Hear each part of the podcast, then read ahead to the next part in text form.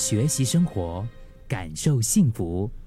克敏的十一点这一刻，有时候我们生活里面如果有了一些新的变动啊，就会让我们对未来充满着不确定性，这种感觉会让我们焦虑，对吧？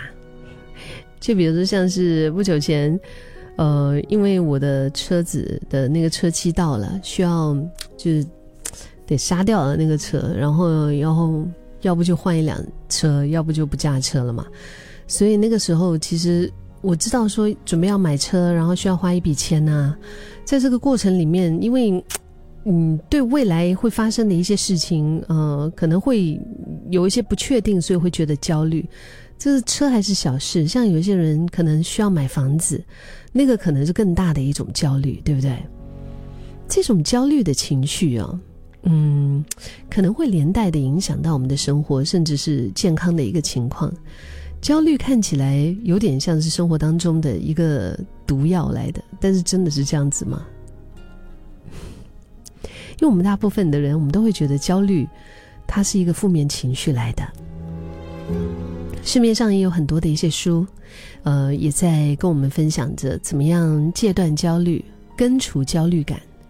嗯，我最近读到一篇文章，这是一位美国心理学及神经科学教授，呃，他的名字叫做 Tracy Dennis，他却认为焦虑其实是一种相当有价值的情绪。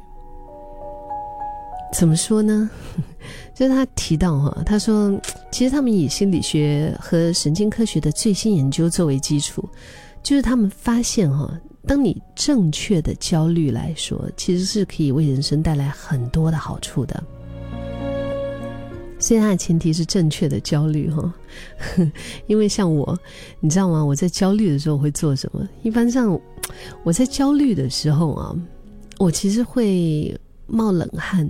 然后我会不自觉的，会一直去厮守，嗯，然后，嗯，还有就是肚子痛啊，这几个比较明显的一个，我觉得会导致我的身体会有的一些反应吧，嗯，可是，在他的这个分享里面，他说到善用焦虑情绪的两种力量，就是。Tracy Dennis 他说到，焦虑是一种进化优势，就是如果你可以有效的运用的话呢，它甚至可以保护或者增强一个人的创造力和生产力。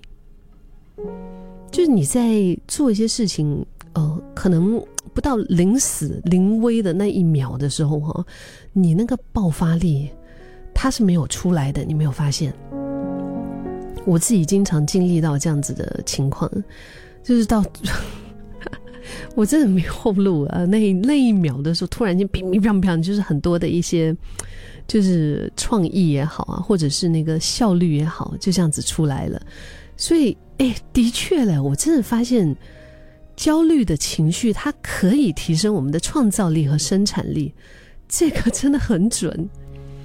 那焦虑，因为就是我们对未来。不知道嘛？我们 充满了未知，我们不懂。哎，如果是未来这样这样这样会怎么样？或者这样会怎么样？哎呀，我要怎么样去面对？怎么样去处理？但是也因为焦虑，我们就开始谨慎的思考未来，而且还会积极的为未来做规划。如果我们没有那一些嗯未雨绸缪或者杞人忧天的话，其实我们也就觉得无所谓，对不对？就不需要去更谨慎的去思考未来，或者是为未来积极的做一些规划。焦虑它其实不是情绪的死胡同，只要我们妥善的运用，就能够带动内在的力量，为我们的生活带来正向的影响。你看，你回想一下。